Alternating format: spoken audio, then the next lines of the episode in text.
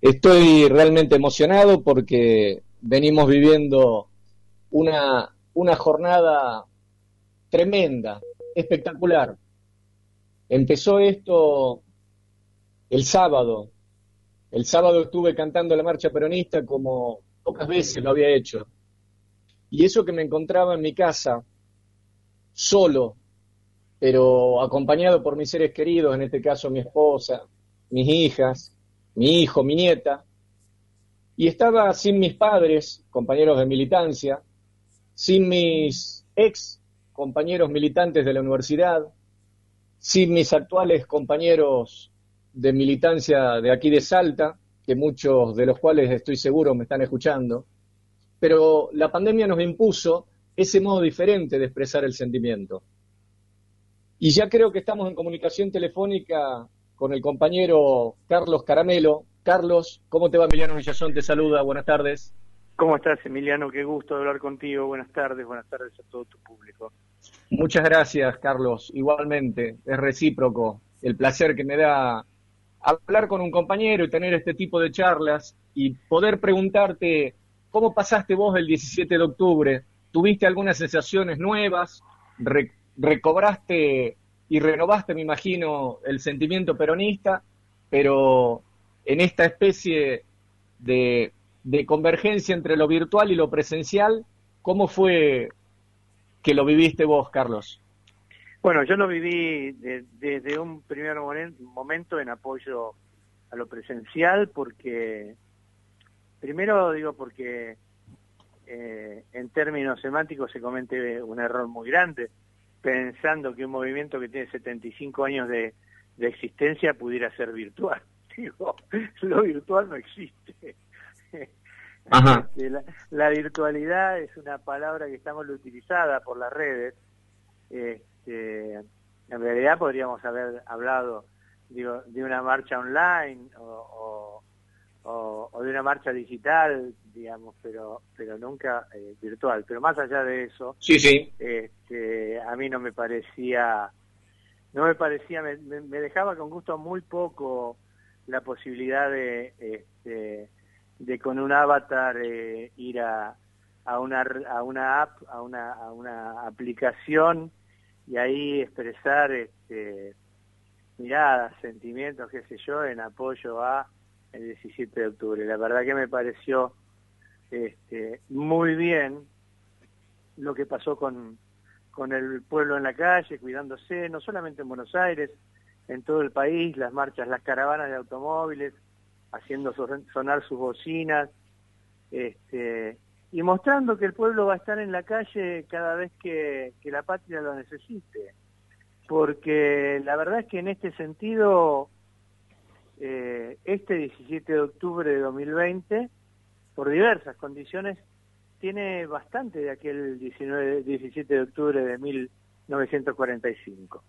Y bastante porque, digo, venimos de, de varios años de abusos de los patrones, de los patrones que estuvieron cuatro años tratando de recortarle derechos a los trabajadores, cerrando pequeñas empresas, fugando dinero del país. Digo, una situación muy parecida a la que había dejado aquel, aquellos años de la década infame este, y el conservadurismo más duro en el poder, eh, riéndose del trabajador, ¿no? Y bueno, como, como escribí por ahí este, y por suerte tuvo mucha repercusión, yo creo que aquel 17 de octubre del 45 lo inventaron ellos lo inventó el antiperonismo. Y de la misma manera creo que este 17 de octubre de 2020 es un 17 de octubre que responde a todas las provocaciones que siguen haciendo, a pesar de haber perdido las elecciones en primera vuelta, de ser el primer gobierno este, que teniendo la posibilidad de, de reelegir pierde y pierde en primera vuelta, y por nueve puntos, digo, este, nada, seamos realistas, eh, el pueblo siente la ofensa, siente, siente la, digo, la falta de respeto y, y recupera los valores que son los valores. Perón decía que la doctrina se adecua a los tiempos, pero que los valores no deben cambiar. Y vos sabés que yo creo que los valores del peronismo siguen vivos e intactos en el pueblo argentino. Puede ser que a veces los dirigentes, este, digo, por H o por B, eh, no, estén, no estén tan ligados a esos valores como lo está el pueblo. La fiesta se presentaba este 17 de octubre, como te dije hace un ratito, por algunos que pensaban que tenían que hacerlo de manera presencial, como tu caso, otros que, como en mi caso, también apoyamos la presencialidad, pero yo casi a manera de solidaridad expresada a favor de los compañeros que no tienen su propio vehículo y que tampoco podían concurrir a una caravana arriba de un camión, porque lógicamente las condiciones sanitarias lo impiden, yo decidí, como dije hace un ratito, quedarme en mi casa. Pero de repente me di cuenta que a partir de las 13 horas el diablo había metido la cola. Y entonces quiero abordar este tema porque me parece que los organizadores de la página esta, 75 octubres, pecaron un poquito de ingenuos.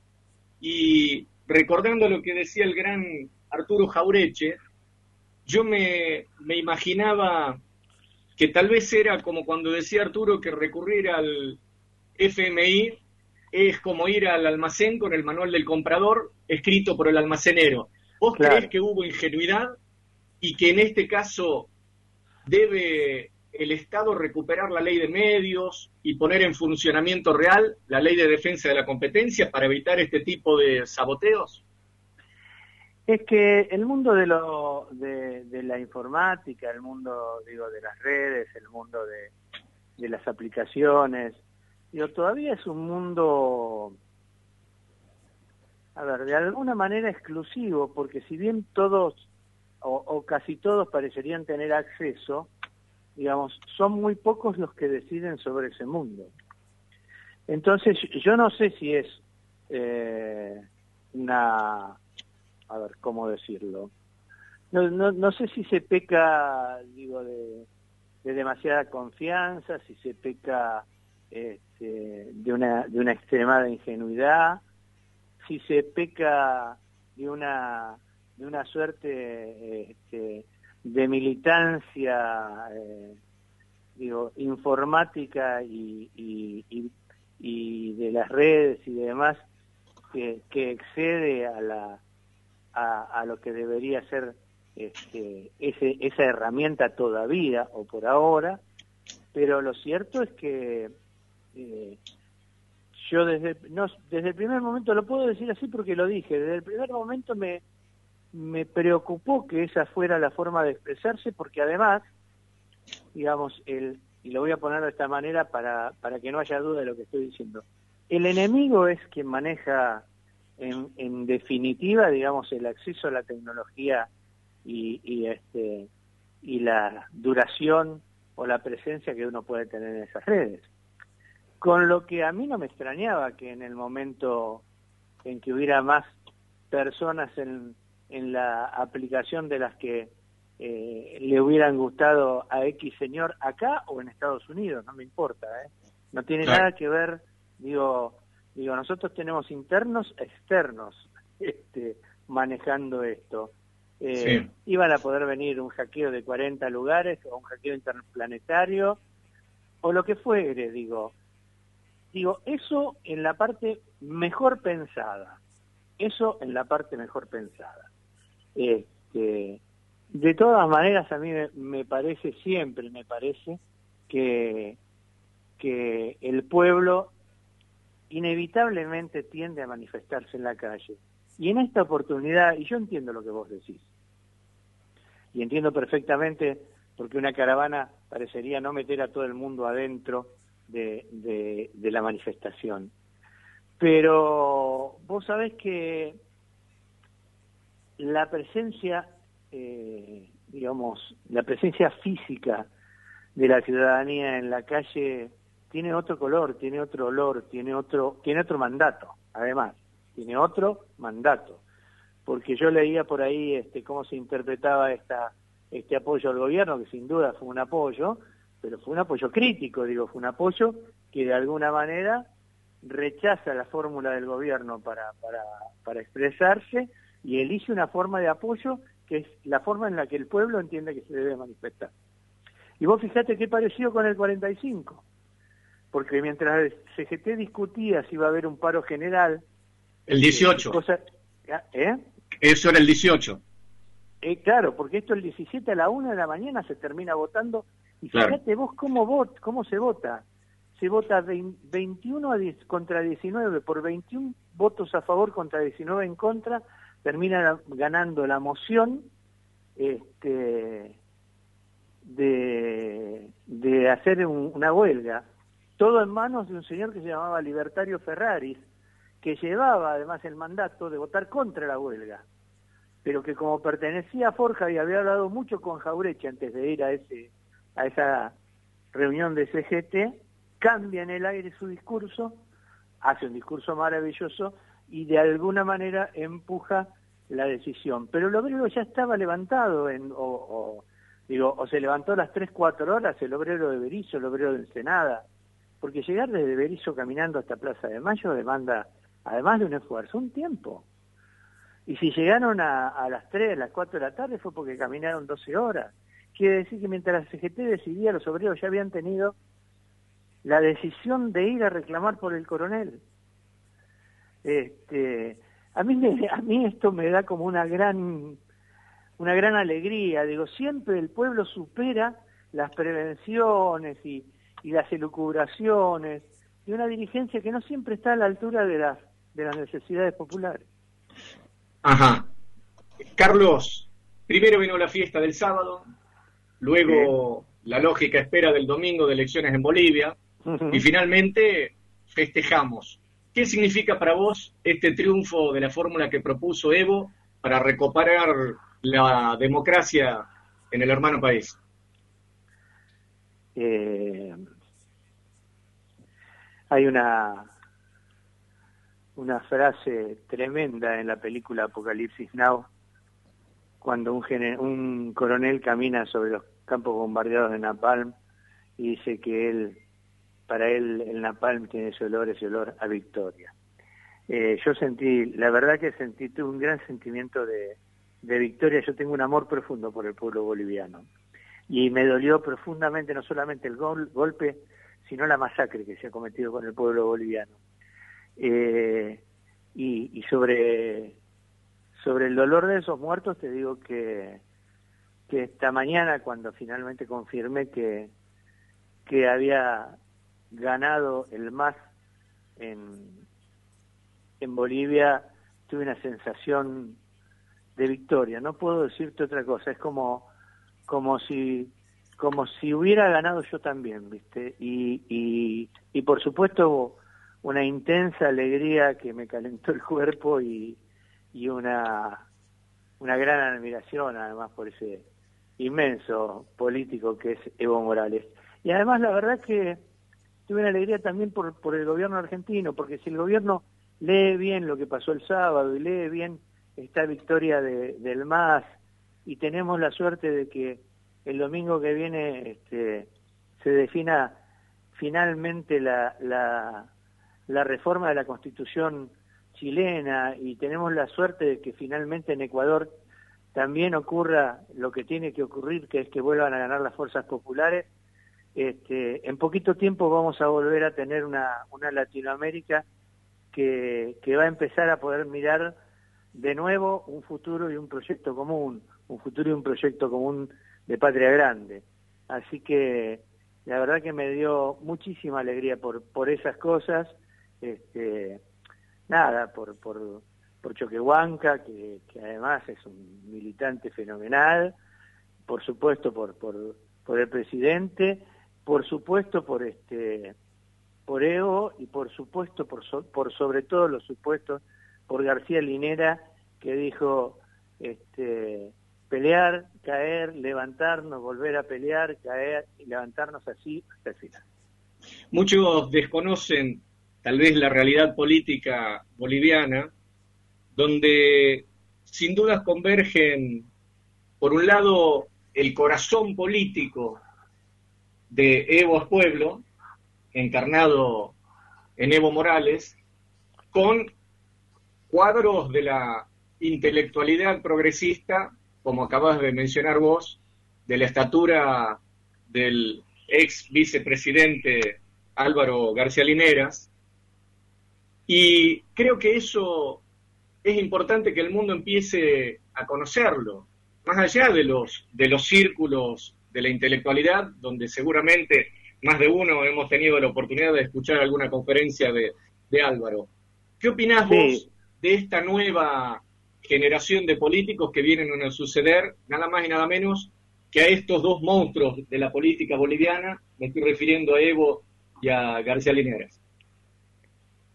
Mira, a mí me parece, digo, han, han hecho, un, además de, hacer una excelente campaña, han hecho una excelente eh, elección, pero no elección por, por, por la elección, por el comicio, sino elección al apoyarse como se han apoyado en el pueblo y en algunos emergentes populares que, que son muy importantes. ¿no? La mujer boliviana, ¿no? las mujeres de polleras, como, dicen ellas, han hecho una tarea, hermano.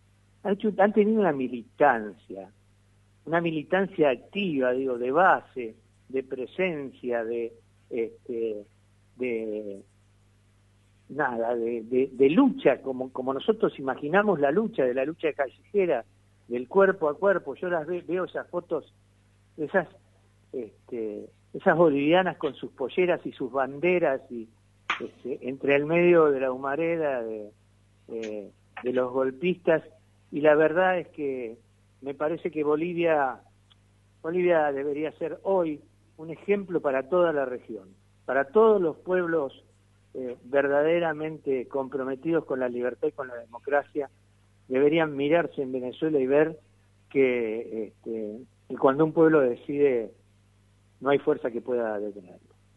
Exactamente, Carlos. Y por último, me gustaría opinión respecto a lo que en algún momento manifestó, y creo, discúlpeme la audiencia, fue la primera de las cagadas que se mandó el patrón de estancia devenido en ministro de Relaciones Exteriores, Felipe Solá, cuando dijo que a Evo le iba a otorgar asilo político y que como consecuencia de esto Evo no podría hacer campaña electoral en nuestro país.